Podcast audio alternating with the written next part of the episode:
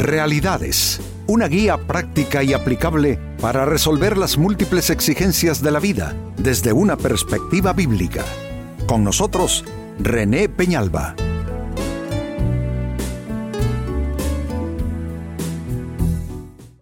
Amigos de Realidades, sean todos bienvenidos. Para esta fecha nuestro tema, ¿cuál es tu estándar de medición? Sucede que eh, juzgamos las acciones ajenas, las actitudes ajenas, las palabras ajenas y muchas veces no nos damos cuenta, nuestro ánimo se va amargando cada vez más y se va volviendo cada vez más estrecha, más corta la banda de nuestra tolerancia. Y hombre, terminamos nosotros en un estado de juzgamiento tal que prácticamente es una especie de, inquisición la nuestra, juzgando los errores, pecados y defectos ajenos. Pero, ¿saben? Vale la pena revisar ese estándar de medición y de pronto mm, balancearnos. No, no significa que vamos a estar aplaudiéndole a todo el mundo mm, las cosas que no están bien, pero tampoco uno puede constituirse en una especie de juez, ya que nadie es juez de los demás, esa es la realidad, el único juez de la tierra es Dios.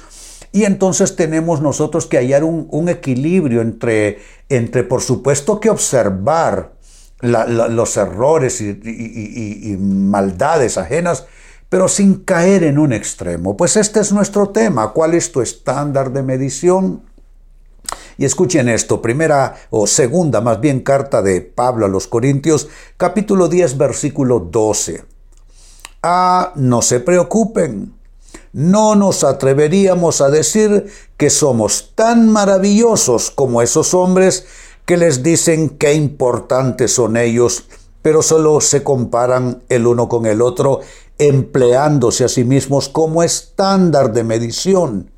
¡Qué ignorantes! Dios mío, esto es bien, pero bien directo. Está diciendo que es un ignorante la persona que se atreve a ponerse como el estándar de medición de los demás. ¿Qué significa eso? No es René, no es lo que René piensa, no es la opinión de René, no son los criterios de René, no son los conceptos de René. O sea, no soy yo el estándar para medir las eh, dificultades, la conducta accidentada de otros, sus defectos, sus pecados. No soy yo el estándar. Y Pablo, que quién se compara con él, Pablo está diciendo que él, él, hablando en primera persona, él no se pone en ese plano de ser el estándar, eh, eh, como que si él es el, el modelo y el molde. Y es que efectivamente el modelo y el molde no es ninguno de nosotros. Yo no sé qué tan bueno, qué tan buena tú te crees. Bueno, pues está bien si puedes tener un concepto altísimo de ti mismo, de ti misma, pero aún así tú no eres el molde. El molde es Jesucristo. El molde es la palabra de Dios. Pero tampoco caigas en tomar la palabra de Dios y querer meter ahí y, ¿qué te digo? E, enrostrar la, la palabra de Dios en las otras personas por sus faltas y sus hierros. No es así. No es así.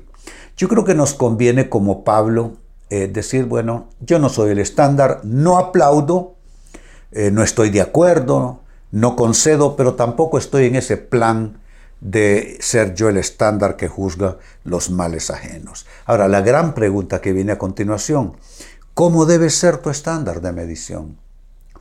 Si entiendes que quizá te falta mesura al juzgar a los demás, o de alguna forma te das cuenta que estás demasiado eh, egocéntrico, demasiado eh, eh, en el centro de todo, como que si todo gira alrededor tuyo.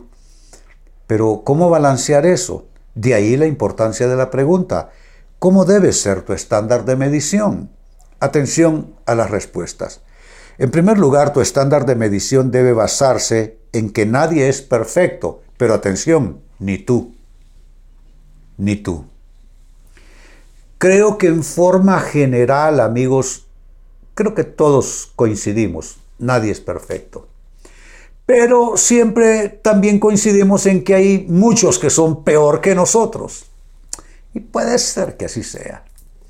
Pero aún así, creo que lo que nos conviene es una medida más, eh, más balanceada, algo más saludable inclusive para nuestro estado mental y para nuestras relaciones, y es siempre vivir bajo la concepción, bajo la idea, bajo el entendido de que nadie es perfecto, ni tú ni yo. Mire, en mi caso, mire qué difícil tarea la mía y la de los demás ministros del Evangelio, por supuesto. Somos los que nos paramos en un púlpito a decirle a la gente cómo debe ser. Y eso nos deja muy comprometidos, porque uno puede perfectamente, de una manera inconsciente, pasarse un límite y una frontera y terminar hablándole al pueblo de Dios como que uno está en otra dimensión, viéndolos de arriba hacia abajo en términos conductuales. Bien, por eso dice la palabra de Dios en el Nuevo Testamento, no os hagáis maestros muchos de vosotros, sabiendo que al hacerlo recibiréis mayor condenación. Yo les voy a decir algo, si tengo la posibilidad de que pastores me estén escuchando con este tema hoy, nosotros la, ¿cómo puedo decir? Nosotros podemos estar jugándonos nuestra situación eterna. Debemos de presentarnos delante de un púlpito en toda humildad, hablarle con amor a la gente porque ni uno de nosotros es mejor que ellos. Simplemente Dios en su gracia nos concedió esa posición, pero mejores no somos. Entonces, ¿cómo debe ser tu estándar de medición? Debe basarse en que nadie es perfecto, ni tú. Segunda respuesta, ¿cómo debe ser tu estándar de medición? Debe basarse en que todos cometemos errores, pero atención, también tú. Es que es bien fácil eh, eh, caer en ese extremo de ver los errores ajenos y olvidar los propios. Jesús descubrió esa tendencia humana. Dice, ¿por qué le dices a tu hermano, por qué te atreves a decirle, eh, déjame sacarte la paja que tienes en tu ojo y he aquí la viga que tienes en el ojo tuyo, dice Jesús. Saca primero la viga que tienes en tu ojo y entonces podrás ver bien para sacar la paja del ojo del hermano. Y le llamó hipocresía a eso. Yo creo que todos caemos en esto. Yo sugiero que lo tomemos con humildad. Todos caemos en esto. Muchas veces tenemos la habilidad extrema de ver pequeños errores, pequeños defectos, pequeñas imperfecciones en los demás, pero no vemos los grandes errores, los grandes defectos y las grandes imperfecciones nuestras. Entonces nuestro estándar para medir la, la conducta ajena debe basarse ese estándar en que todos cometemos errores y nosotros en, en lo personal los cometemos también y a veces podemos cometer hasta peores errores que los que estamos o hemos señalado en otros. Eso como segunda respuesta. En tercer lugar, tu estándar de medición debe basarse en que todos necesitamos oportunidad. Y óyelo bien, todos. Y eso te incluye a ti. También tú necesitas oportunidades.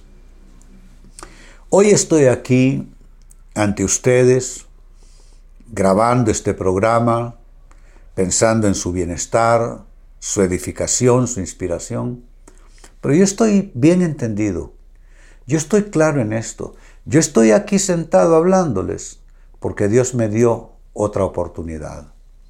No porque lo gané con méritos, no porque soy mejor que los demás, no porque tengo cualidades que otros no tienen, no porque tengo dones de los que otros carecen. No, no, no, no, no, no, no, no. Estoy aquí por la gracia de Dios, por la misericordia de Dios. Por la misericordia de Dios no fui consumido hasta el día de hoy, porque nunca decayeron sus misericordias. Yo creo, amigos, que así debemos, con esta actitud, observar la conducta ajena observar las actitudes ajenas. Yo sé que hay cosas que nos molestan, yo sé que hay cosas que nos irritan, yo sé que hay cosas que parecen verdaderas injusticias en esta vida, pero nuestro estándar para medir todo eso debe basarse en que todos necesitamos oportunidad, incluso nosotros mismos en lo personal. Ah, hay una parábola en la Biblia llamada del Hijo Pródigo. El chico menor de los dos hijos se fue a dilapidar parte de la fortuna familiar, regresó arrepentido. El hermano mayor, que no fue eh, en ese descarrío al, al igual que su hermano, se quejó. Cuando el padre recibe al chico que viene de una vida de desastre, y armó fiesta. Pidió también para él ropa nueva, que le pusieron anillo en su mano, calzado en sus pies. Maten el becerro gordo, dice, porque este hijo mío estaba perdido y ha vuelto a nosotros. El mayor, bien portado, cometió el error que cometemos todos, creernos mejor que los demás. Quizá tú dirás, no, yo no he andado en drogas, yo no he matado a nadie, yo no soy alcohólico, yo no he golpeado a mi mujer. Quizá no has hecho nada de eso, pero no significa que estés limpio de pecado. Te recuerdo cuando Jesús, eh, eh, eh, el Evangelio de Juan nos presenta la mujer sorprendida en el acto de adulterio, la querían apedrear conforme a la ley de Moisés. Y Jesús les dijo simplemente, el que esté de vosotros libre de pecado, sea el primero en lanzar la piedra. Nadie lo hizo. Porque afortunadamente, no para ella, para ellos, reconocieron que tampoco es que estaban exentos de culpa y que, y que también ellos no solo la mujer necesitaba una oportunidad. Pues volviendo a la parábola del hijo pródigo, el mayor se quejó. No quería participar de la fiesta, no quería entrar a la casa. Su padre salió a rogarlo. Y su reclamo fue, mira, mira este de dónde viene. Ha malgastado todo con prostitutas.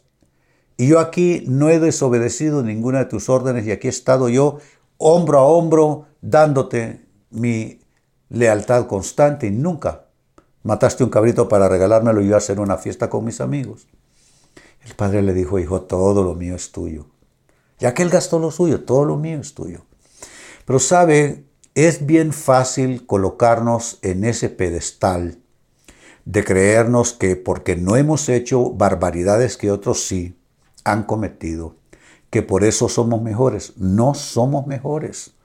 Es que la Biblia lo dice de tajo, no hay justo ni aún uno.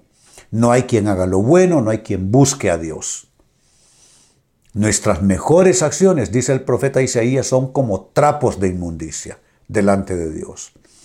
Entonces, ¿cómo debe ser nuestro estándar de medición? Con esa conciencia, eh, que todos necesitamos oportunidad, los demás lo necesitan y nosotros también, que estamos juzgándolos, nosotros también lo hemos necesitado y lo necesitaremos quizá más adelante. Y número cuatro, finalmente, ¿cómo debe ser tu estándar de medición? Debe basarse en que todos necesitamos ayuda. También tú.